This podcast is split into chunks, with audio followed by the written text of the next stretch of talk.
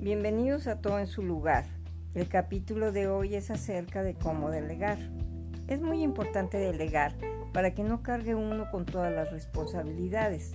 En el caso de la familia, es importante darles pequeñas actividades a los hijos, que aprendan que el hogar es de todos y que todos debemos de cooperar. Hoy voy a entrevistar a una niña de 9 años y que nos cuente qué es lo que hace para ayudar en su casa.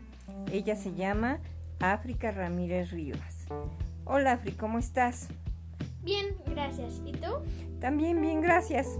A ver Afri, cuéntanos cuáles son tus obligaciones. Todos los días tengo que limpiar las arenas de mis dos gatos. También tengo que ponerles el agua y su comida.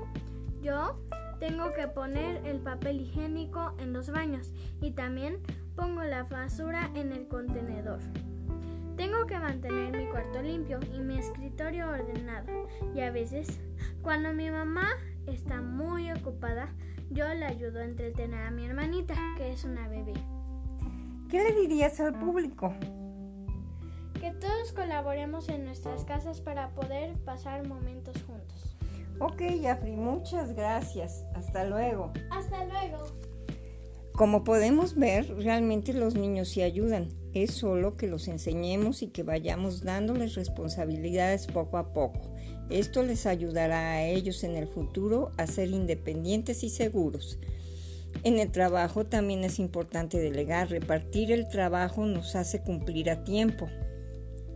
El trabajo en equipo es muy importante, así que de hoy en adelante recordemos que debemos delegar y así todos estaremos contentos de que nuestro espacio sea un lugar siempre organizado, limpio y ordenado. Para finalizar, vamos a hacerlo con una frase como siempre. Un hombre vale por lo que cumple, no por lo que promete. Anónimo.